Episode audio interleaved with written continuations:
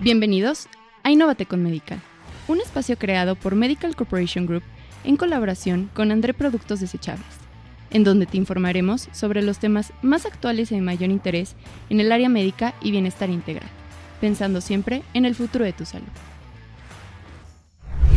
¿Cómo están todas las personas que nos ven allá por YouTube, las personas que nos escuchan también por cualquiera de las plataformas de podcast. Yo estoy sumamente emocionado del tema que vamos a tratar el día de hoy porque como ustedes saben, yo he intentado en varias ocasiones acercarme al tema del ejercicio, algunas con muy buen resultado, algunas con bastante constancia y otras como varios de nosotros, eh, pues no, no con la misma eh, constancia que yo quisiera. Pero el día de hoy, el día de hoy vamos a, a platicar sobre el tema y para eso quiero darle la bienvenida, como en cada episodio de esta temporada, al doctor Marco Lavareda. Gracias por estar aquí, doctor, una vez más. estar. Y aparte el tema es espectacular porque finalmente, como dices tú, no solo eh, ejercicio, sino que algunas esperanzas que nos venden, ¿no? Por las redes sociales, cosas. Eh, y hoy queremos saber, ahora sí a fondo, ¿no? De qué es, qué es bueno y qué no es bueno, lo que sí, lo que no, ¿no, Iba? Claro, la verdad es que es muy importante tener claro eh, lo que es bueno y lo que no es bueno en el tema del ejercicio, porque pareciera que el ejercicio es bueno per se, ¿no? Hay que hacer mucho ejercicio para estar muy saludable, pero ¿qué tanto ejercicio tengo que hacer?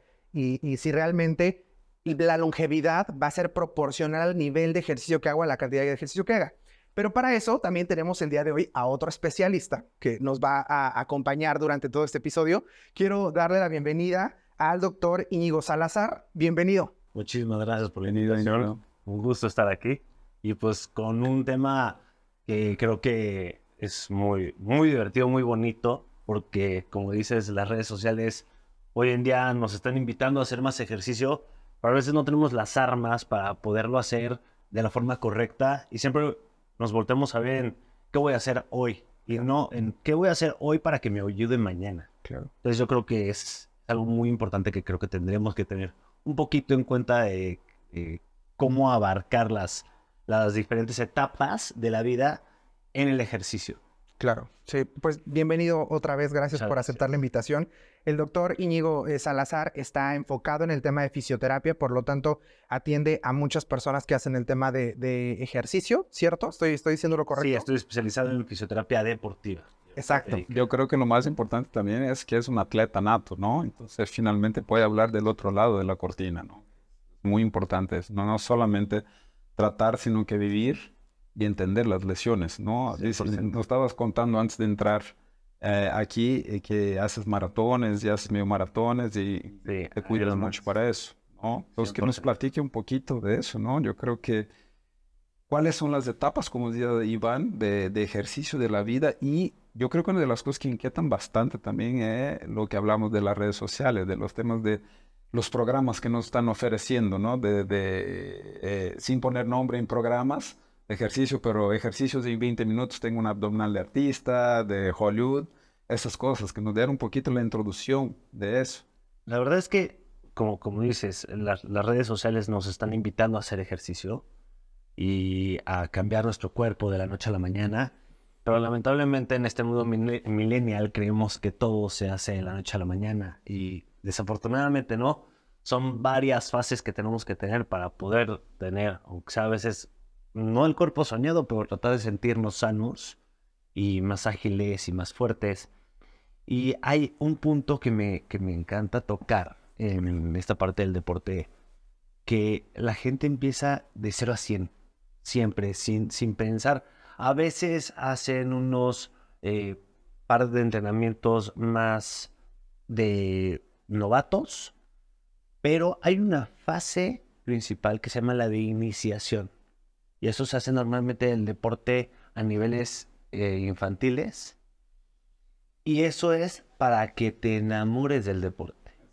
Y toma ritmo y que tus músculos empiecen a adaptar a ese nuevo deporte que estás haciendo para después empezar a buscar una mejor demanda. Y también la maduración, ¿no? De los tejidos, del cuerpo, todo para llegar a un impacto más fuerte. Si no, si no hay esa iniciación, puede llegar a una lesión incluso tempranamente, ¿no? Claro, actualmente en, en, la clínica vemos, no sé por qué este año, hemos visto muchísimas fracturas por estrés.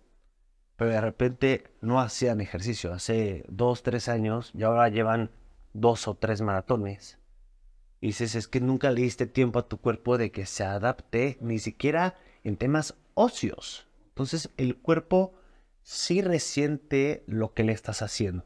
Entonces si nos vamos de poquito en poquito, se empieza a acostumbrar.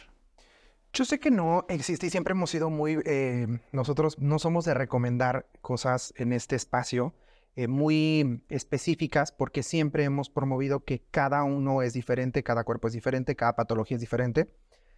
Eh, pero si pudiéramos hablar de un tema general, ¿cuánto tiempo más o menos debe durar esta etapa que supongo hacen en, entrenadores físicos o personas que hacen deporte, deportistas, desde los de alto rendimiento hasta los que iniciamos después de 30 años de no ir al gimnasio, de pronto dijimos es una buena oportunidad y nos acercamos, ¿cómo cuánto tiempo, tiempo tiene que durar esta, esa fase de adaptación?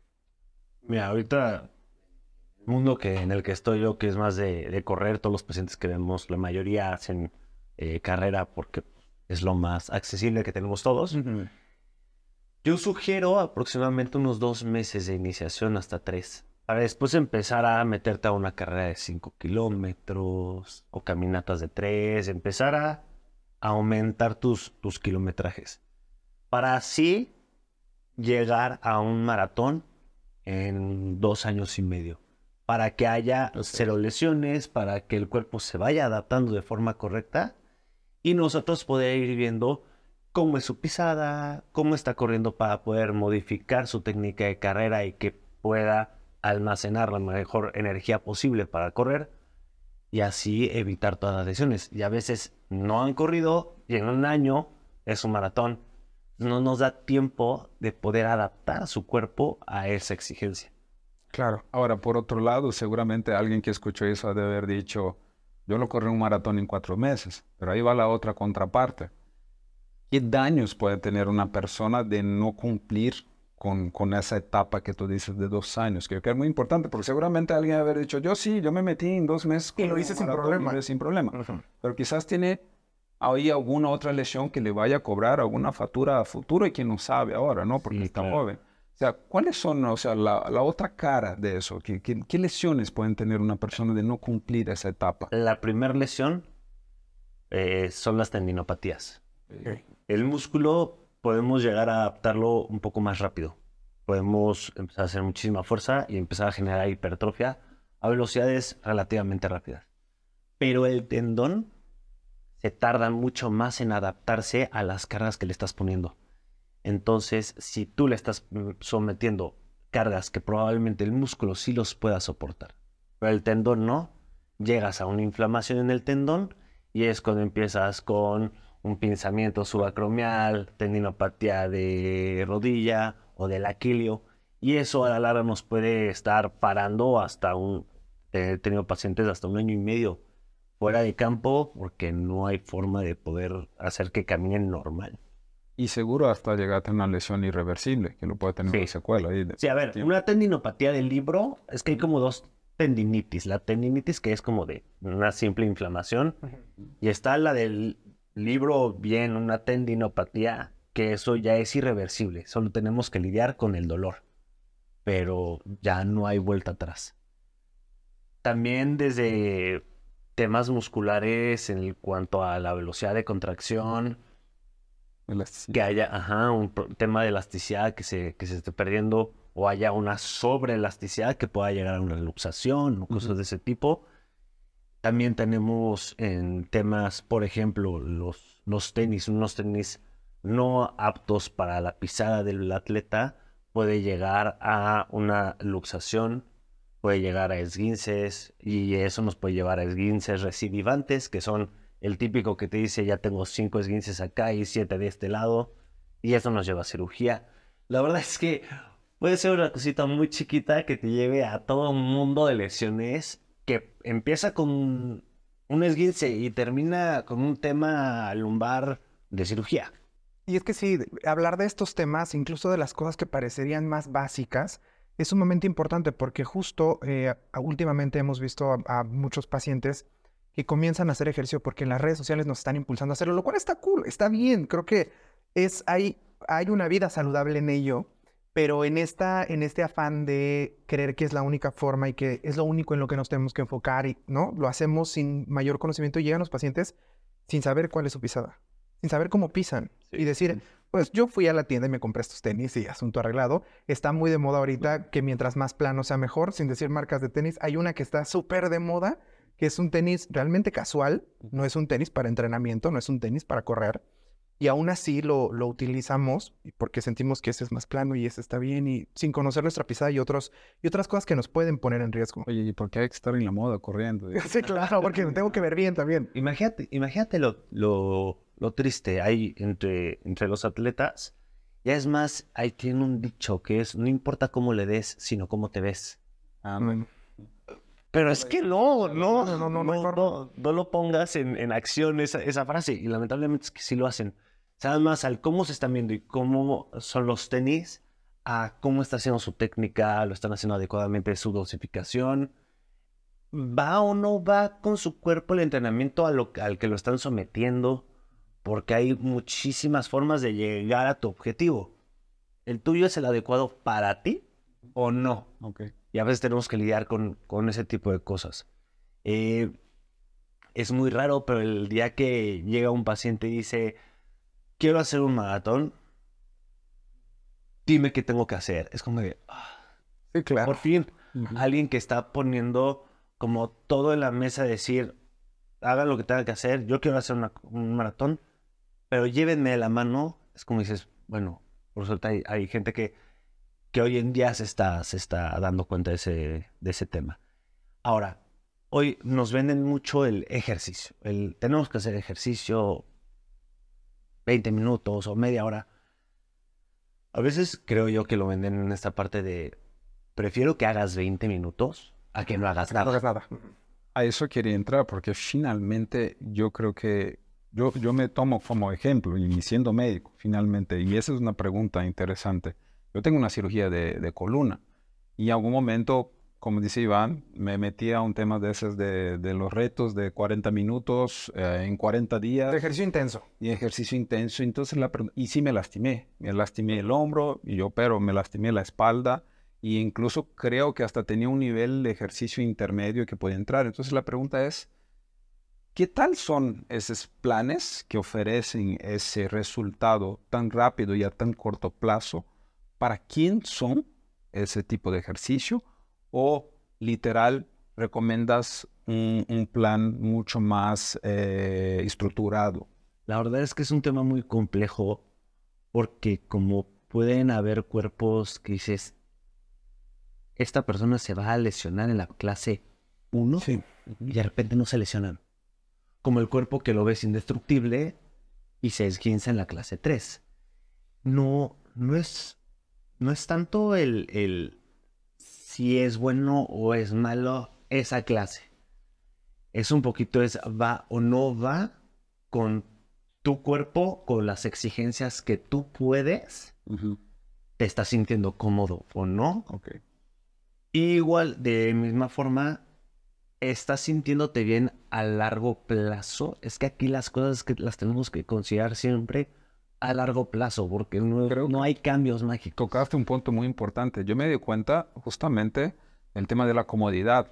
Yo estaba en las clases y decía, no estoy cómodo, siento que estoy sobreforzando, bueno, obviamente por tener ahí todo el estudio médico que tenemos, pero decía, siento que estoy sobreforzando mi hombro y siento que a pesar que lo veo el hombro bonito, bien, lo veo, termina el ejercicio, el hombro está hinchado, grande, bonito, pero decía, por adentro siento que me está doliendo. Duele.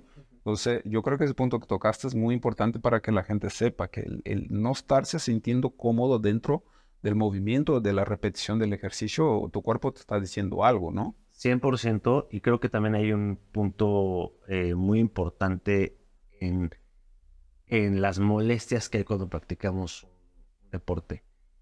Puede ser que de repente en la tarde digas, es que la estoy pasando fatal. Bueno, a ver, ¿qué es fatal? Bueno, tengo sueño y de repente a veces me dan ganas de vomitar. Bueno, eso es algo normal dentro del ejercicio. Pe- Pero ¿qué tal te veía en el espejo cuando terminabas del ejercicio? Sí, claro, claro. No, eso sí, Eso me funciona. Y a la tarde dice, no sé si me funciona tanto. Ahora, los dolores a veces o las incomodidades son normales. No porque los sientas quiere decir que te tienes que alejar de ese deporte.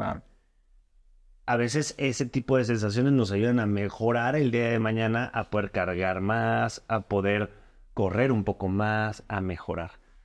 Pero sí tenemos que tener una, una conciencia más interna de esto que estoy haciendo me está haciendo bien el hombro o si me voy a lastimar. Claro. Yo no sé si sea un tema de, de- de conocimiento de la anatomía y que de alguna manera por eso podemos identificar el, el dolor. Estaría padre que el, el público que no está involucrado en el tema médico nos dijera, no, yo sí me he dado cuenta de cuándo es un dolor que me está dañando y cuándo es un dolor normal o natural, ¿no? Porque el músculo pues duele. Al final lo que estamos haciendo es atrofiando el músculo para que crezca, etcétera. Pero yo también he sentido eso. Yo también de pronto estoy haciendo un ejercicio y, digo, es que esto, esto no está bien. Es- o, tengo una mala posición, o estoy excediéndome en el peso, o algo está pasando, pero esto no es natural. Les digo, no sé si es el tema de conocimiento, pero sería padre que la gente lo compartiera y dijera, no, yo también me he dado cuenta, yo no tengo nada que ver con el tema médico y me he dado cuenta cuando me estoy lesionando, ¿no? Yo creo que también es un poquito más en cuestiones ya más como de voz de experiencia. O sea, cuando estás empezando empiezas a relacionar Lo que vas sintiendo y cómo te vas sintiendo después de. O sea, al principio puede ser que por eso a veces digo hay que llevarla con calma porque no sabes ni siquiera lo que vas a sentir. Entonces, empezar a absorber ese tipo de conocimientos para saber cuándo frenar y cuándo decir, no, vamos a darle la próxima semana idéntico. Entonces, empezar a tener esa autopercepción. Y tener también la, la humildad de decir, voy a empezar cargando 3 kilos. Voy a empezar cargando 3 kilos porque, pues porque tengo que empezar a medir mi cuerpo, tengo que empezar a hacer esta resistencia, tanto articular como muscular de mi cuerpo, para no lesionarlo y tener esa humildad de decir, pues sí estoy aquí al lado de este que carga miles de kilos y yo me voy a ver muy bien con No, no, no. Sí. Se siente uno pésimo, Yo pero... creo que la importancia es tener gente capacitada a tu alrededor cuando lo estás haciendo, ¿no? Porque yo creo que también a todos nos ha tocado la experiencia del entrenador, que se supuestamente es entrenador, ¿no? Pero no tiene ahí un diploma ni nada y se metió a entrenar y está atrás de ti, dale, vamos, y dice, oye, me duele, no, tú dale. Y obviamente yo creo que, como dices, la injuria o la molestia celular es importante para el crecimiento del músculo, pero hasta un cierto punto que la puedas medir y que sea sano para irla avanzando, ¿no? No, no hoy hice bien y mañana voy para atrás, ¿no? Ah, mejor, mañana hago mejor y de pasado mañana voy más para atrás. ¿no? Tiene que ser un avance en aumento eh, con salud secuencial. Y un profesional siempre va a llevar una dosificación adecuada del entrenamiento para saber hasta cuándo seguir, cuándo parar y poder llevar a un mejor avance a futuro. Y a veces sí, sí está. A mí me pasa mucho con, con los entrenadores de box. No es, no es generalizar. Hay grandes profesionales que, que enseñan muy, muy, muy bien.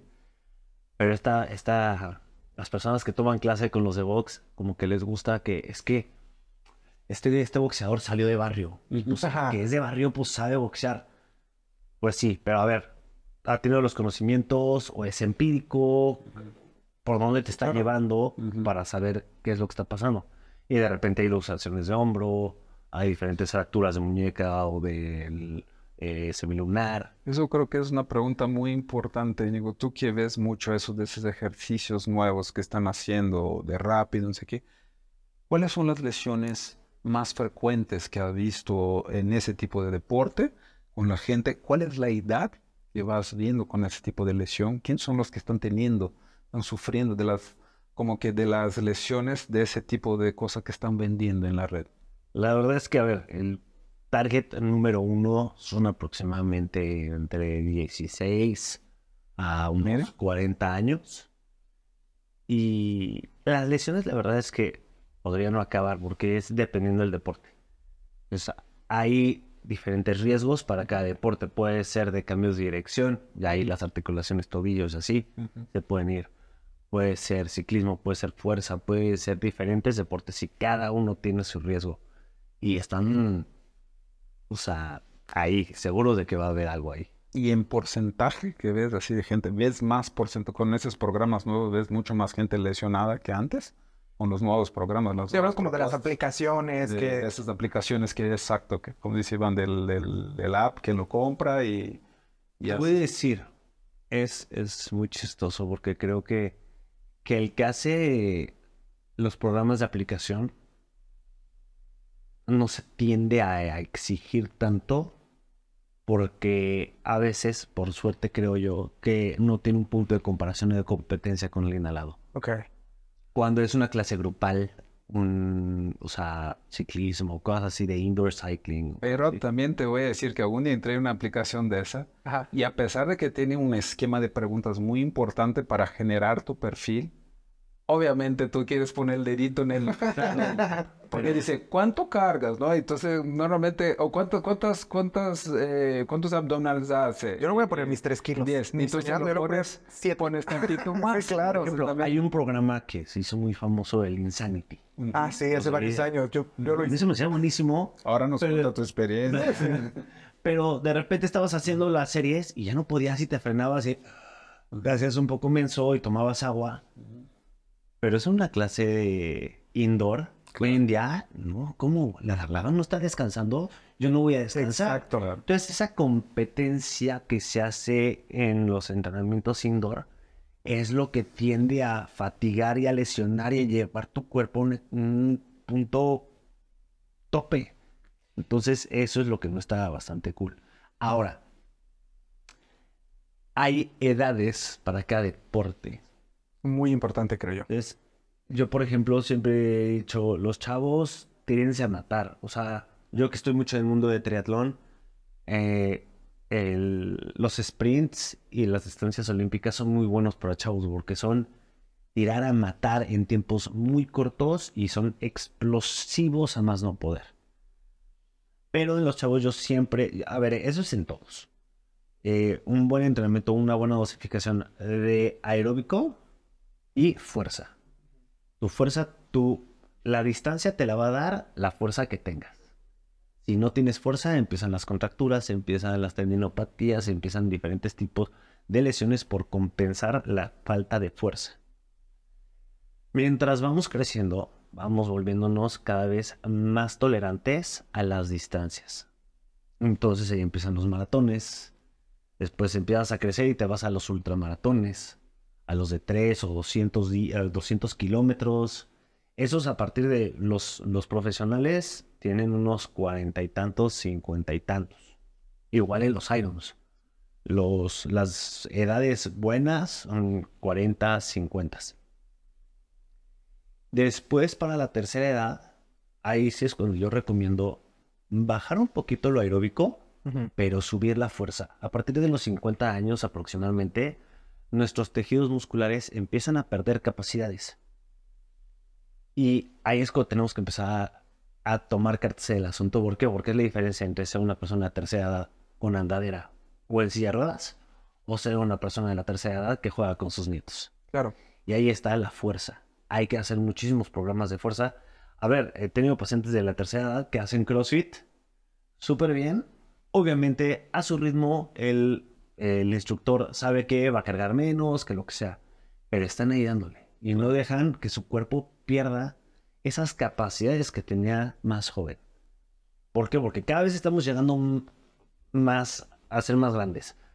Pero si estamos dejando que nuestro cuerpo empiece a, a perder capacidades, vas a llegar a un estado catastrófico. Mejor irlo alcanzando. Siempre con la fuerza.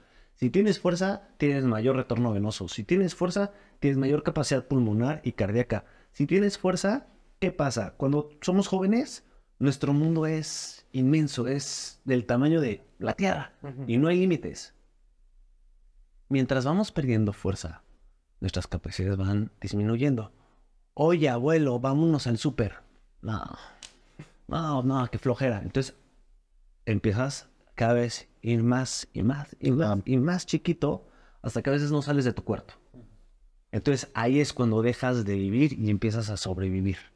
Ahora, por otro lado, yo tengo un conflicto de interés que justo cuando hablas del tema de, de, eh, y me toca en el consultorio, eh, de la gente que sobreexcede ejercicio, que son los atletas de alto rendimiento y en etapas ya más que vamos mucho con el tema de la longevidad Ok. En etapas altas de la vida y me toca que llegan los pacientes que comen bien, hacen mucho ejercicio, ¿no? Duermen bien y todo. Y muchos de ellos dicen, ya no necesito hacer nada, ¿no? Entonces, finalmente, yo siempre digo que el atleta de alto rendimiento, llegado a una cierta etapa de su vida, tiene tres edades.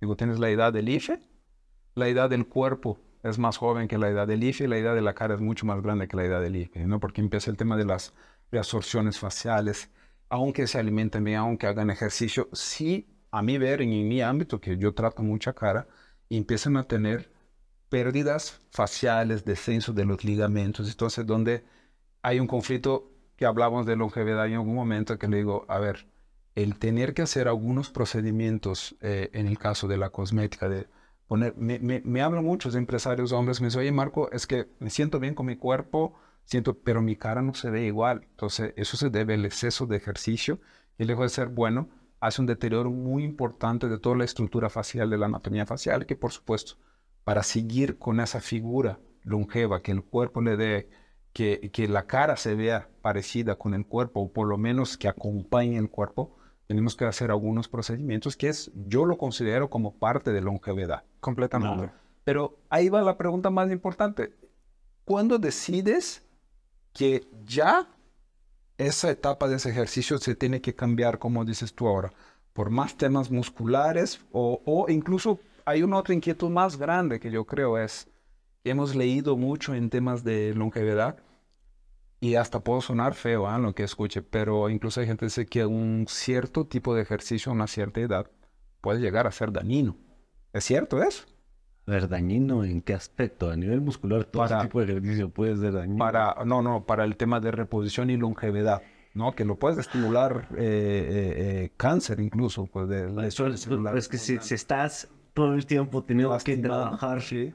pues sí puede, puede, puede ser factor de riesgo. A ver, yo no creo que sea un tema de, ah, ya cumpliste 60, ya tienes que frenar. Muchas gracias por tu, por, por tu participación, participación. pero vámonos a la Tu otra. silla sala. de ruedas y tu cama. No, no, no creo que sea tanto así. Yo creo que es, hasta el mismo atleta se va dando cuenta. Tengo atletas de la tercera edad que hacen maratones. Eh, es que Íñigo, ya me estoy lesionando mucho la rodilla. Obviamente, antes hacía menos de tres horas en el maratón y ahorita estoy haciendo cuatro horas y me está costando mucho trabajo. Hermano, tu cuerpo te está avisando. Casi todos los atletas, o el que hace fuerza se pelea con hacer cardio y el que hace cardio se pelea con hacer fuerza. Claro. Y yo creo que los dos tienen que, es muy importante tener un trabajo muy a la par y saber cuándo es más apropiado hacer una cosa y cuándo es más apropiado hacer otra. José López Chicharro, que es para mí como el padre de la fisiología deportiva, dice que puedes hacer perfectamente bien un maratón haciendo tres veces a la semana fuerza y corriendo una vez a la semana. Es tres veces más importante hacer fuerza que correr para un maratón. Entonces ahí es cuando yo les doy esa opción a los atletas. Es, ok, te estás lastimando, te estás no sé qué, vamos a cambiar tu esquema de entrenamiento. Vamos a empezar a hacer más fuerza, vas a seguir corriendo, pero vamos a meterle mucho énfasis a la fuerza. Acorde a sus necesidades. Una cosa es ser fuerza hipertrófica, fuerza potencia, podemos trabajar en este caso fuerza resistencia, pero para todos hay una opción de. Entonces no es de que ahora a ti te toca hacer esto porque pues tu edad lo dicta. Hay miles de deportes para diferentes edades y para diferentes gustos. Por ejemplo, para la tercera edad, algo que se ha visto que es increíble con, con la estabilidad es el tai chi. Entonces también para ya personas 80, 85 que pues ya les cuesta un poquito más de trabajo el tai chi para la estabilidad es una cosa impresionante. Los depo- deportes acuáticos. Deportes acuáticos, se trata de una paciente que tres veces a la semana está con su aquapilates y digo, por favor no lo dejes claro. nunca. Es una maravilla. Sería entonces que, porque a mí me parece muy importante esto que planteaba, que planteaba el doctor Marco, porque en este, hemos hablado mucho de las redes sociales, porque la verdad, bueno, es algo que nos trae aquí. El doctor Marco y yo hemos tenido muchas inquietudes en este tema y eso es lo que nos junta en este podcast, porque hemos visto la reacción de la gente en las redes sociales. Nosotros somos muy vocales en este tema y, y nos han salido varias dudas y eso me parece muy importante porque pues al final las personas mayores también tienen la intención de alguna manera de recuperar movilidad, de recuperar, etcétera. ¿Será que entonces la respuesta es, digo, como siempre lo hemos dicho, que para empezar es individual, ¿no? No todos podemos reaccionar de la misma manera, incluso llegando a esa edad, porque no todos hemos hecho la misma actividad física a lo largo de nuestros años, ¿no? Pero está mucho más ligado a eso que realmente a la cantidad de ejercicio que hagamos o al tipo de ejercicio que hagamos. Más bien, cuál se adapta a mí según mi historial de vida, mi nutrición, si tomo este, algún, eh, algún medicamento, si tengo alguna patología agregada, si, etcétera, etcétera. Va más ligado a eso que les haga más daño a algunos un tipo de deporte y la cantidad que hagan de este. Sí. Ok. O sea, creo yo que, como, como te digo, el, el- la misma etapa de envejecimiento nos va a ir dictando hacia dónde tenemos que ir. Y el mismo, la misma repetición de las mismas lesiones, a veces es porque siempre me estoy lesionando la pantorrilla. ¿Por qué siempre? Porque se... Bueno, es que, número uno, o hay algo que traes tú en mecánica que no nos está sirviendo, o hay algo que ya no, no, no, tu cuerpo ya no lo está pudiendo absorber. Tanta, tantos kilómetros, sí, es una maravilla. Y el que diga que nuestro cuerpo no está hecho para correr, sí está hecho para correr, si corremos bien. Ok. Si no, pues no. Pero pues hay un momento en el que el cuerpo ya no puede absorber esa energía y esa cantidad de, de, de deporte. Y bueno, hay siempre formas de poder tener una vida activa. Eso es importante. Siempre. Siempre, hay formas. Entonces es encontrar la tuya, la, la que te va a entretener. Número, para mí algo que es súper importante también en el ejercicio es la parte de que nos lleva a desenvolvernos con otras personas. Cuando vamos a la tercera edad, nos cuesta un poquito más de trabajo relacionarnos con los demás. Y cuando invitas a una persona a tener aquapilates, a hacer zumba, a hacer fuerza, te relacionas con muchas personas. Y eso también le da otro sentido al envejecimiento. Y que también es parte de la longevidad, ¿no? Es parte del 100%. entorno que hemos Es platicado. uno de los temas biopsicosociales que nos ayudan a, número uno, trabajar con la felicidad, ¿sale? Que es el estado de ánimo es súper importante para la longevidad. El, en la parte física, ¿sale? Y tener motivos para salir de tu casa. El que sea. Pero eso es un motivo propósito. para poder salir, hacer algo y regresar. Oye, Íñigo, platicamos un poquito con Iván antes de empezar. Digo, sabemos que el tema es personalizado para cada persona, pero más que nada para la gente que está muy confundida con todo que pasa en la red y todo. Si tú pudieras hacer un algoritmo en etapas de la vida, por ejemplo, de los 15 a los 25, de los 25 a los 35, de los 35 a los 45, 45 a 55 y de los 55 para arriba, un gran pantallazo así grande, ¿cómo tú dividieras tu vida, tu vida deportiva, eh, de mantenimiento, para llegar a una mejor longevidad? Como, como un pantallazo grande, ¿cómo lo dividirías en, en tema de... Yo creo que en infantiles es, pues como digo, déjate ir como gorda en tobogán porque es experimenta, experimenta. Pero con el preparo que tú decías de ir En preparando. todas las la- etapas, En una preparación. ¿no? Ajá, Una- sí, experimenta. También es muy bueno en, en- en edades tempranas, en los chavitos, que prueben todo tipo de deportes. Es en la edad donde, número uno, vas a poder aprender mucho más rápido. Tu cuerpo está más apto para, para adaptarse a, a ese deporte y ves si te gusta o no te gusta. Claro. Y ya vas viendo y seccionando el tipo de deportes. Ejemplo, yo no puedo, no sé por qué, con los deportes de equipo. Porque Ok. yo soy muy así. Y si alguien lo hace mal, ¿qué te pasa? Es una, Entonces, una etapa de laboratorio. Ajá. Eso lo pondrías que de los 15 a los 25. a- Antes. Más- los- ajá, como más eh, infantil, más preadolescentes, ¿no? Sí, sí, sí. Ya en la adolescencia puedes empezar a buscar eh, más competencia. O sea, ahora sí como que te digo, es que es, es sería un algoritmo bastante, bastante amplio porque es depende de cada deporte cada objetivo de cada chavo. Por ejemplo, dijiste algo del tema y bueno, yo tengo más o menos entendido también por más conocimiento que, por ejemplo, el tema de distancias y cargas, estamos más hecho el cuerpo, los tejidos están más preparados. Ahí arriba de lo es de los 35 o 40. Dice que no, pero dice que sí, el cuerpo está, o sea, si quieres hacer fondo, distancias de fondo, Sí. estás mucho más Sí, preparado. Tú- normalmente Tú dijiste un poquito en los explosividades explosividades siempre se manejan en edades 15 hasta unos 21, Ok. más o menos. Ya entre los 10 18 empieza un poquito a meterse hacia las distancias largas. Pero lo chistoso es que no vas a ser el bueno. Claro. O sea, puedes empezar a hacer maratones, puedes empezar a hacer medios Ironmans, Irons, pero no vas a, no vas a sobresaltar. Claro, pero la probabilidad que te lastimes, estamos hablando así de gente así normales como nosotros, ¿no? La- Ahí tienes que, es esa fase en la que puedes empezar en esa transición, entrar no, a, no al 100, a hacer tres maratones al año, cosas así, no. Ya, No. por Uno bien preparado, con todo alrededor bien controlado, perfecto. Empiezas a meterte a los deportes de larga distancia a partir de los 25, 30 a 45, de cuando la 50, estructura del cuerpo Ajá. tolera más. a niveles óseos, a niveles musculares, a niveles tendinosos, nos va a ayudar más. Sí. También la parte pulmonar y la parte cardíaca, también mm, la frecuencia cardíaca puedes mantenerla mucho más estable por mucho más tiempo sin sentir la misma fatiga que un... que un Y de ahí más o menos, yo estoy escuchando todo pensando en, mi- en mis errores. o sea, O sea, eh, eh, ese tipo de edades, por ejemplo, eh, los que hacen ul- ultramaratones y cosas muy locochonas, esa es la edad. Si quieres hacer algo así, esa es la edad. y, ahí Y saltando, ¿eh? y saltando después de los 45, de los 55. De ahí se puede mantener, hay algunos que sí se llegan a mantener a edades altas, eh, a- perdón, a kilómetros altos, y de ahí podrías mantenerlo, pero la probabilidad, como dices tú, de poder tener una velocidad de recuperación como la tenías antes, no, no la vas a tener.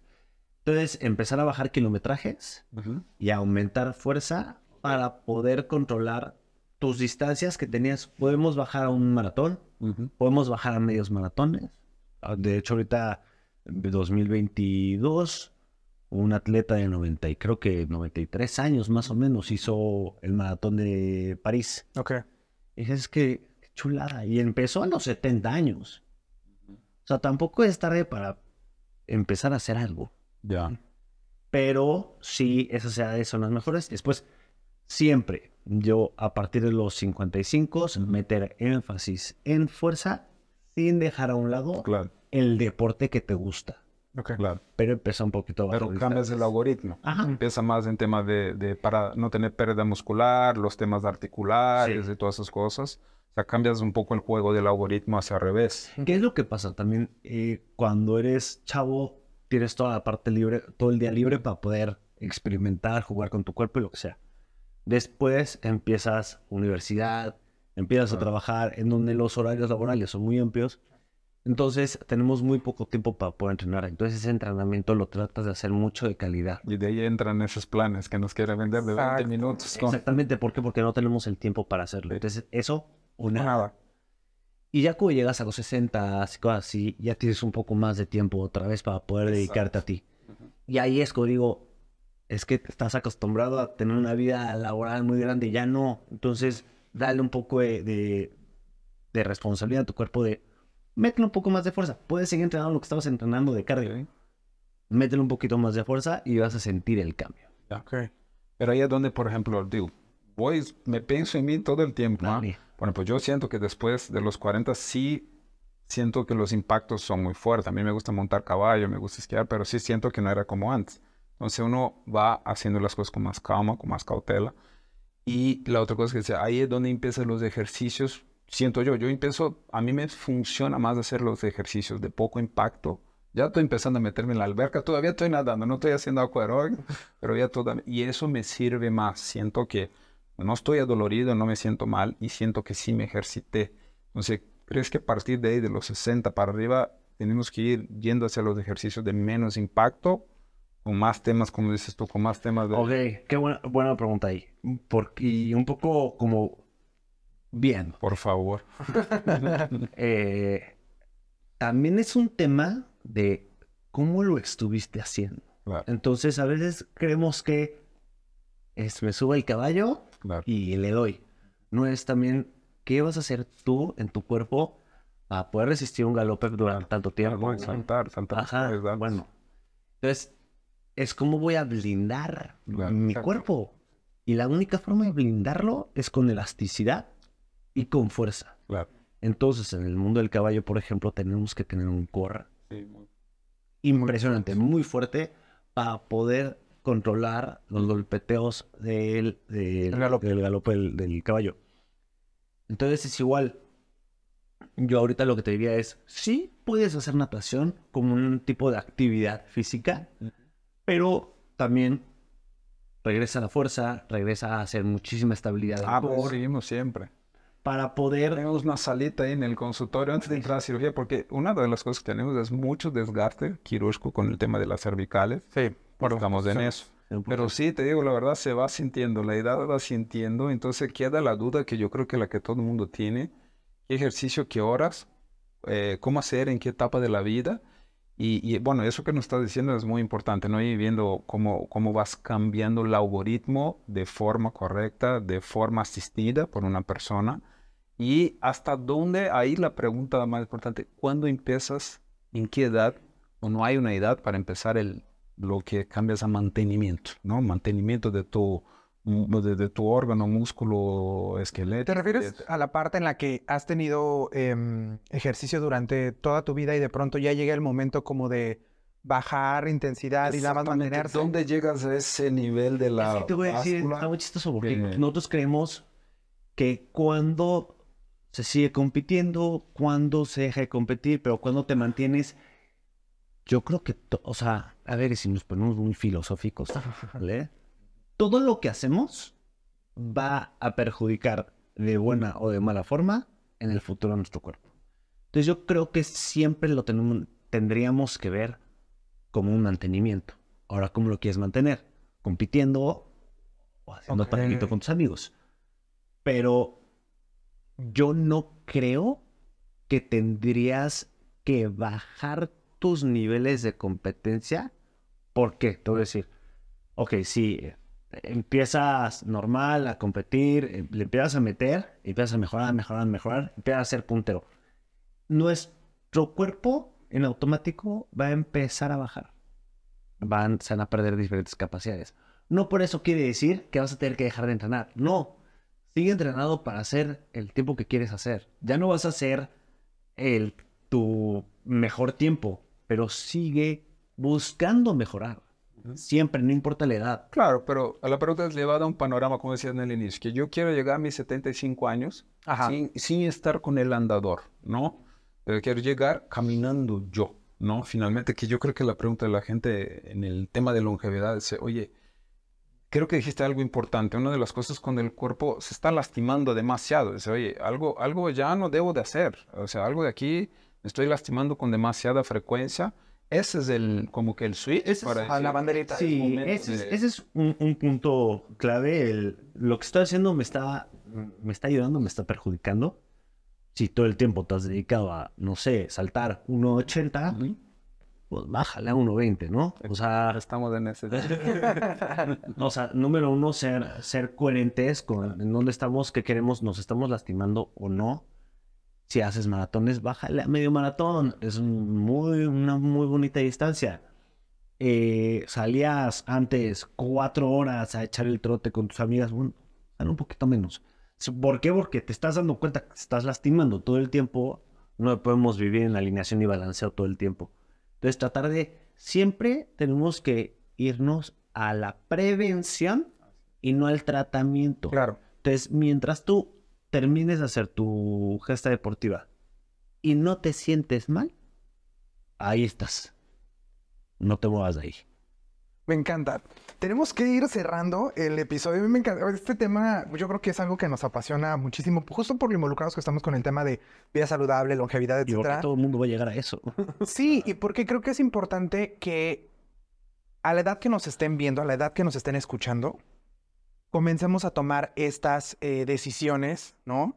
De voy a empezar, voy a empezar a hacerlo, porque al final, aunque empiece yo a los 60 años, aunque empiece yo a los 40 o a los 20, eso me está dando una garantía para disfrutarlo hoy, porque yo siempre he dicho que no solamente hay que abonar para el futuro, porque al final Hay otras muchas ventajas del ejercicio, pero todas esas ventajas son como ir dando una bonito también, ¿no? Ir dando una bonito para que cuando yo llegue a la edad en la que tenga que estar ya sin trabajar, a lo mejor ya me jubilé, a lo mejor ya me retiré, o X ya estoy más grande, no tenga yo que estar solamente en la silla de ruedas y en la cama sin poder disfrutar de la vida, que eso es lo que buscamos todos, ¿no? Ante tanto avance tecnológico, como lo hemos dicho, pues ya podemos vivir más, pero queremos vivir de buena manera. Entonces, me gustaría, si te parece, que cerráramos con todas estas personas que quieren acercarse a una vida saludable, que quieren acercarse a comenzar a hacer ejercicio, porque desde luego vamos a invitarlos para que te, visiten y para que saquen una consulta y busquen siempre ayuda, pero también no podemos dejar de lado que hay algunas personas que no tienen acceso a esto y que no, que no hay forma de que lleguen tan fácil a esto. Y creo que también ahí va mucho esta onda de que por eso nos estimula mucho hacer por lo menos 20 minutos. De eso a nada, pues mejor 20 minutos, ¿no? Claro. ¿Cuáles serían tus cinco principales consejos que le darías a una persona que quiere empezar para que llegue a una eh, edad longeva, pero con la elasticidad propia de la edad y con la fuerza propia de la edad? En este momento, la persona que va a empezar, yo sé lo difícil que es porque nos ven personas de, personas de 15 y personas de 45 y seguramente son diferentes, pero esos cinco consejos para la persona para el que va a empezar a hacer ejercicio. Ok, ¿qué le diría a esa persona? Cinco consejitos para empezar. Ajá. Ok.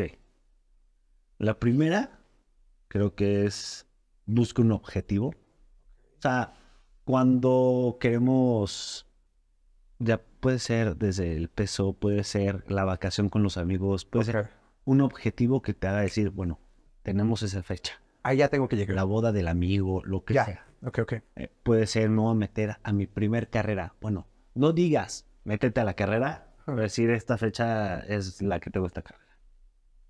Después, creo que es más fácil cuando lo haces acompañado. Con los cuates, con tu pareja, con algo así. Porque puede ser que tengas días de debilidad, entonces esa persona te jala, pero, tú también la jalas y, te ayuda un poquito a, eso. Em, YouTube. ¿Por qué? Porque aunque a veces en las redes sociales salgan cosas que no... Hay mala información. Ajá. Luego eh, hay muchos canales muy bien informados de, ok, voy a empezar a correr. ¿Cuáles son los puntos que tenemos que buscar para poder correr de una forma correcta? Entonces, saber tan siquiera informarnos, es mejor estar poco informados a ser informados hay varios lugares donde podemos visitar para poder tener una mejor técnica o cómo vamos a cargar o qué vamos a hacer, cosas de ese tipo. En ese punto, ¿cómo le das el indicio de que un profesional está metiendo algo bueno en el canal? ¿Por cantidad de seguidores? ¿Por yo normalmente, ¿Cómo lo ves? ¿Cómo, yo normalmente por, cantidad de, vistas que tiene el video. Más allá de los followers, que sean las vistas que tiene el video. Okay. Normalmente muy por ahí.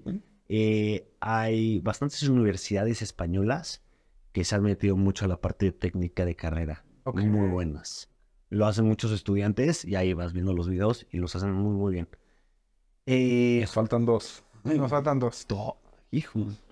está, está cañón. yo creo que un buen profesional al lado siempre, ¿no? Siempre. El, tema es que no, no siempre lo puedes siempre tener. no tiene el recurso de sí, no siempre lo puedes costear. Sí. Eh, bueno, yo, creo que, yo creo que sí, establecer, establecer eh, horarios. Ok, como para envolverte mucho en la disciplina. Sí. Si no, si lo haces de, ay, a ver, ¿para cuándo? No lo vas a hacer. Entonces, hacer, lo voy a hacer estos días, estos días, estos días, de esta hora a esta hora. Cuando decimos que no tenemos tiempo, es porque no te lo estás generando. Pero cuando estabilizas de, estas horas no me las tocan, es cuando voy a entrenar, se vuelve mucho más fácil hacerlo porque ya sabes que es tu hora de entrenamiento. Entonces establecer horarios muy, muy bien delimitados. Ok. Em, la quinta. Y el último. La quinta. Ay, hijos. Eh, ¿Está cañón? ¿Está cañón? Yo, yo, pondría este que seguramente ya nos lo diste a, lo largo, a lo largo del, del, episodio, que para mí es uno de los más importantes porque ha sido el que más me ha ayudado a mí en este, en este camino, que es comienza con poco. Si no cuentas con un entrenador, ¿no? Si no cuentas con alguien que esté contigo eh, asesorándote, no te vayas a matar al gimnasio, a la carrera, a porque justo debes de ser consciente de que no tienes a alguien que esté a tu lado apoyándote y diciéndote qué es lo correcto para tu situación.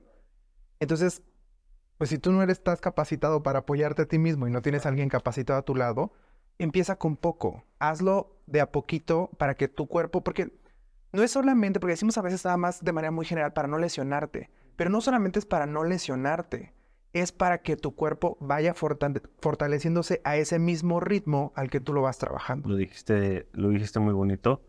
Eh, y sí, creo que sí, sí, tienes toda la razón, esa puede ser la quinta, 100%. No, ya pegado a eso, lo que tú mismo dijiste, yo creo que la gente que no tiene la, eh, eh, como no tiene los recursos, el Internet es un cuchillo de dos filos, también es bueno, entonces finalmente yo creo que la gente una vez que vea algo que le guste, no, no se pare ahí, ¿no? Empieza a buscar sobre el tema, ¿no? Lea más sobre el tema, ¿no? Si, oye, tal, tal ejercicio, eso es bueno hacer, oye, sí me gusta la idea, pero tómate otros 20, 30 minutos buscando sobre el tema para ver cosas y ver, ah, aquí sí hay una forma de usar la internet ahí sí a tu favor. Tengo, tengo algunos pacientes que quieren hacer un triatlón. Dicen, es que me encantaría hacer un triatlón, pero, pero es que me choca correr o me choca nadar o no puedo. O es que no te has dado el tiempo de enamorarte de ese deporte. Entonces de repente que, no sé, mi esposa, ¿voy a ir a correr contigo? Pues sí, pero la pobre está sufriendo y es que no, no tienes que correr conmigo. Tú ve y disfruta y ve a tu ritmo y enamórate del, del canto de los pájaros y de los árboles y de, de lo que estás viendo para tú sentirte bien. Si tú te tratas de pegar a mí, pues no, vas a querer pegar cuando terminemos de correr. Entonces enamórate a tu ritmo, a lo que sea, pero tienes que estar con una sonrisa todo el tiempo para que después te puedas exigir. Creo que ese es el punto 6 y con ese cerraríamos perfecto, porque es muy importante que lo que estemos haciendo lo disfrutemos, que no se convierta en un motivo de estrés. Hemos también tenido pacientes que de pronto se estresan por el ejercicio, o sea, aquella que era la alternativa al estrés, los estresa, ¿no? Entonces buscar siempre una actividad que te llene, que te haga sentir pleno. Yo sí he visto, yo por ejemplo, a mí me cuesta, me costaba correr, y yo lo, sufría muchísimo. Eh, ha cambiado la vida y hoy de verdad corro y me siento sonriendo y me siento, me siento feliz. Entonces creo que eso es algo sumamente importante y con eso cerraremos este episodio que estoy seguro de que le va a servir a muchas personas porque tenemos que ir sumando a esta idea de que no solamente se trata de vivir más, sino de vivir bien. ¿Y dónde podemos encontrarte? ¿Dónde podemos buscarte para eh, alguna consulta, para eh, conocer un poco más del trabajo que estás haciendo? Claro que sí. Eh, nuestras redes sociales en Instagram estamos como Vesalio Clinic con V. Ok. Vesalio Clinic. Y ahí también está nuestra, nuestro teléfono y WhatsApp. Ok. Y en nuestra en Instagram tenemos varios videos informativos de técnica, de cómo calentar, cómo estirar, todo ese tipo de cosas para tratar de aminorizar el riesgo de lesiones. Y es que eso es lo que buscamos también con las personas que nos ven y nos escuchan, que tengan a estos especialistas, ¿no? Que saben qué sí pueden enseñar de manera genérica y qué no, qué, requiere como de la, de la parte de la revisión o la consulta particular de, ese paciente. De todos modos, aquí van a estar apareciendo los teléfonos para las personas que nos ven, aquí van a estar los teléfonos, aquí van a estar en las redes sociales. Si no están escuchando, de todos modos, váyanse a dar una vuelta rápido al video de YouTube para que ahí lo, lo puedan consultar y puedan ir a buscarte y sepan qué, qué es lo que aplica específicamente para ellos. Claro. Doctor Marco, ¿dónde podemos encontrarte también a ti para todas las personas que están interesadas en también llegar saludable a esta, a esta etapa de la vida? Pues nosotros estamos, nuestras redes son doctor Marco Santana, ¿no? Estamos, estamos ahí por Interlomas y por ahí nos puede encontrar todo nuestro trabajo, lo que hacemos, cómo hacemos, ¿no? Y, un poco de nosotros. Perfecto. Por allá también podemos buscar al doctor Marco para que nos enteremos de todo lo que está haciendo actualmente, siempre muy actualizado, la verdad. Yo ya les he platicado oportunidad de trabajar con él en varios procedimientos y siempre muy, muy actualizado para que vayamos también a las redes sociales. En el caso de nosotros, ya saben que nos pueden buscar en Instagram, en TikTok, en Facebook. En el caso de Medical Corporation, ahí estamos como Medical Group Oficial. Y en el caso de André, estamos como André Productos en cualquiera de estas tres redes. Ahí también tenemos información de vida saludable, información médica, pero acerca eh, con un lenguaje más cercano al público, etcétera. Ahí también nos pueden encontrar. Este fue un gran episodio. Les agradezco mucho que hayan estado aquí con nosotros y les agradezco mucho también que nos hayan escuchado. Yo soy Iván Norberto. Nos vemos en el siguiente episodio. Si te ha gustado este podcast y quieres más información, Síguenos en nuestras redes sociales, arroba Medical Group Oficial, y en nuestro canal de YouTube, arroba Medical Corporation Group. No olvides suscribirte y darle clic a la campanita para enterarte de nuevos episodios. Te recordamos que este podcast está hecho en colaboración con André Productos Desechables y puedes encontrarlos en redes como arroba André Productos. El contenido de este podcast o video no pretende sustituir la consulta con tu médico. No se debe considerar como consejo médico y no tiene tal finalidad. Producido por Medical Corporation Group y André Productos Desechables.